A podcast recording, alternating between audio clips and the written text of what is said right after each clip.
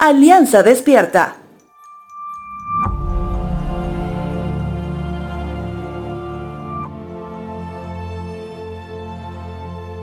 Muchos, por no decir todos, hemos pasado la gran prueba de ser confrontados por nuestra fe. ¿Qué acaso eres tú cristiano? Recuerdo que a mí, en vez de una pregunta, fue una afirmación llena de sarcasmo cuando me dijeron, hasta cristiano ya pareces. Por la gracia de Dios, pude responder a ese comentario, sin haber sido pregunta. Respondí que sí, que soy cristiano.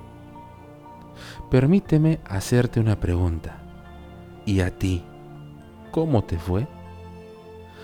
Cuando acusaron falsamente a Esteban con el solo motivo de hallar justificación para evitar que siga hablando de Jesús, él se encontró ante una pregunta en el libro de Hechos de los Apóstoles capítulo 7.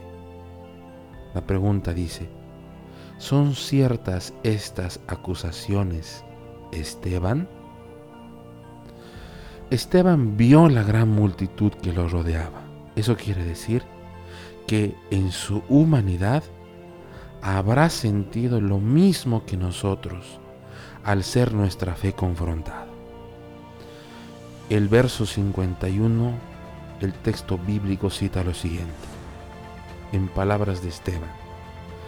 Pueblo terco, ustedes son paganos de corazón y sordos a la verdad resistirán para siempre al Espíritu Santo? Eso es lo que hicieron sus antepasados y ustedes también. Tal vez el escenario que vivió Esteban no se vaya a repetir en nosotros.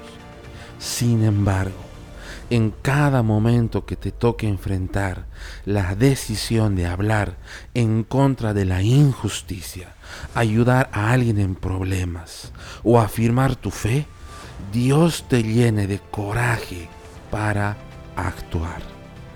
Te dejo con la siguiente frase.